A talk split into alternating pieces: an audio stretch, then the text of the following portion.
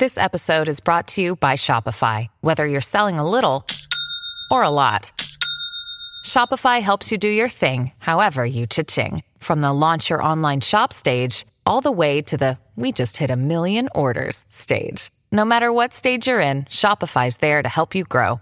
Sign up for a $1 per month trial period at shopify.com slash special offer, all lowercase.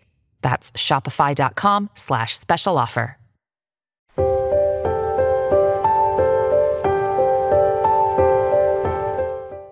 因果报应，听佛细说。大家好，欢迎订阅听佛。生老病死是自然规律，这是我们无法逃避的命运，而其中也避免不了要去参加葬礼。葬礼是表达我们敬意的地方，因此葬礼上就有着许多的讲究，必须要注意。如果违背了，不仅是对离世者的不敬，同时自己的运势也会受到影响的。有一个人叫皮武，他没什么大毛病。就是爱说大话，但凡谁有什么事儿，也爱凑上前，不管自己能不能做得到，都会在人前夸下海口。当然，他承诺过的事情十有八九是办不到的。虽然皮武这个毛病让大家觉得他是个没什么谱的人，但也有吃得开的时候。就比如说他的工作，因为在工作上很善于左右逢迎的，倒也混得不错。眼看着日子越来越好，这口无遮拦的毛病却更盛了。但后来发生了一件事情，却让皮武这多年的毛病一下子就改了。故事的发生是这样的：皮武小时候是生活在一个小村子里的，后来成年后去城里打拼，混得还可以，于是就举家搬进了城里，在城里娶妻生子。不过皮武的一个叔叔还生活在那个小山村里，每到逢年过节的时候，皮武还是会去村子里看望叔叔。叔叔家有一儿一女。女儿嫁到了很远的地方，很少回来，所以叔叔婶婶就一直跟着儿子过。婶子的身体不好，早两年基本上就处于卧床状态了。而儿子并不是个孝顺的主，所以两个老人的晚年也算得上过得有些凄凉。就在大家都以为病恹恹的婶子会走在叔叔前面的时候，意外却发生了。原本身体还可以的叔叔被查出了癌症晚期，眼见着已经没有多少时间了。儿子便把他从医院接了回来，用句不太中听的话说，就是等死了。叔叔弥留之际，还在担心着婶子；清醒的时候，就恳求儿子要对母亲好一点。儿子总是有口无心的应着，直到老人过世了，也没有彻底放下心来。皮武在叔叔过世后，就一直在村子里帮着处理后事，到了晚上，还主动要求给叔叔守灵。帮忙的人天渐黑的时候，就陆续回家了。到了半夜，院子里的灵堂就只有皮武一个人，对着叔叔的灵位打开了话匣子，越说越没有边际，最后说道：“叔呀，你临走的时候的担心我都听说了，没事的啊，你就放心的去吧。如果兄弟对婶子不好，我就把婶子接到我那去，我给他养老送终，你呀就甭惦记着。”说完了，就觉得眼皮很沉，迷糊的就睡着了，迷糊中好像还看到叔叔对他露出感激的笑容。叔叔死后，叔叔的儿子也就断了跟这些亲人的来往，就算是偶尔皮武上门来看看，得到的也是不冷不热的招呼。慢慢的，皮武也就不再回村子里了，只是偶尔听说那儿子对婶子并不好，甚至为了让他每天能少尿尿，就控制他喝水和吃饭的量。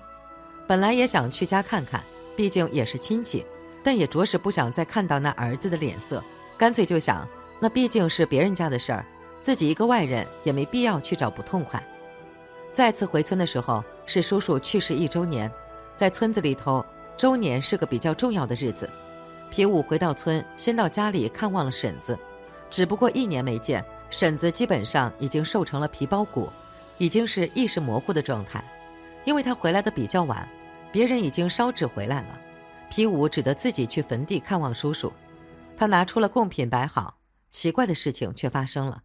贡品摆了好几次，总是莫名的掉下来，最后好不容易摆好，皮武就在供桌前面的空地上烧纸，结果纸还没点着，又刮起了一阵风，吹起的烧纸有几张正糊在了脸上，伴着纸灰就觉得呛得嗓子难受，就觉得嗓子像是堵住了什么，说不出话。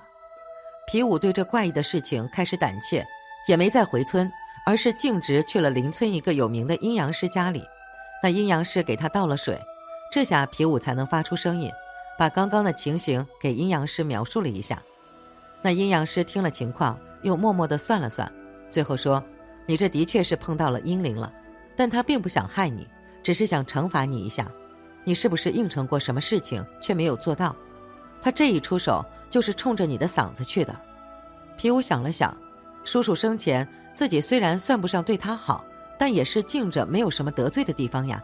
至于应承，这时皮武一下子就想起了他在叔叔灵前说的话，莫不是为了婶子的事？他把心中疑虑跟阴阳师说了，阴阳师断定应该是这事了，于是让皮武把他带到了叔叔的坟前做一些超度的法事，嘴里还说道：“到该去的地方去吧。他虽有不对，也受到了处罚。”各有各命，自家尚且如此，何必再迁怒于别人？你已是阴间之人，阳间之事已经不是你能掌握。然后又让皮武给烧了些纸钱，这次没有怪事再发生。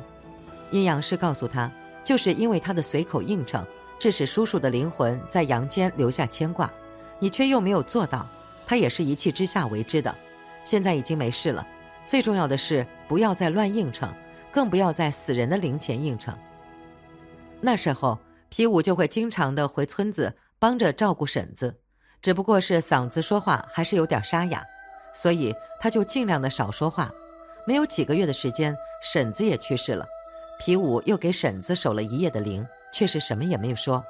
半夜睡着了，等醒来的时候，发现原本沙哑的嗓子竟然好了。从那以后，皮武就开始管住嘴，人也靠谱多了。世界之大，无奇不有。因为自己口无遮拦，没有顾忌，什么都在坟前说，就是因为这一点遭到了报应。风水大师总结了如下：劝告世人参加葬礼时不要乱说话，不然报应很快就到来。我们具体来看：一、不评价逝者的功过。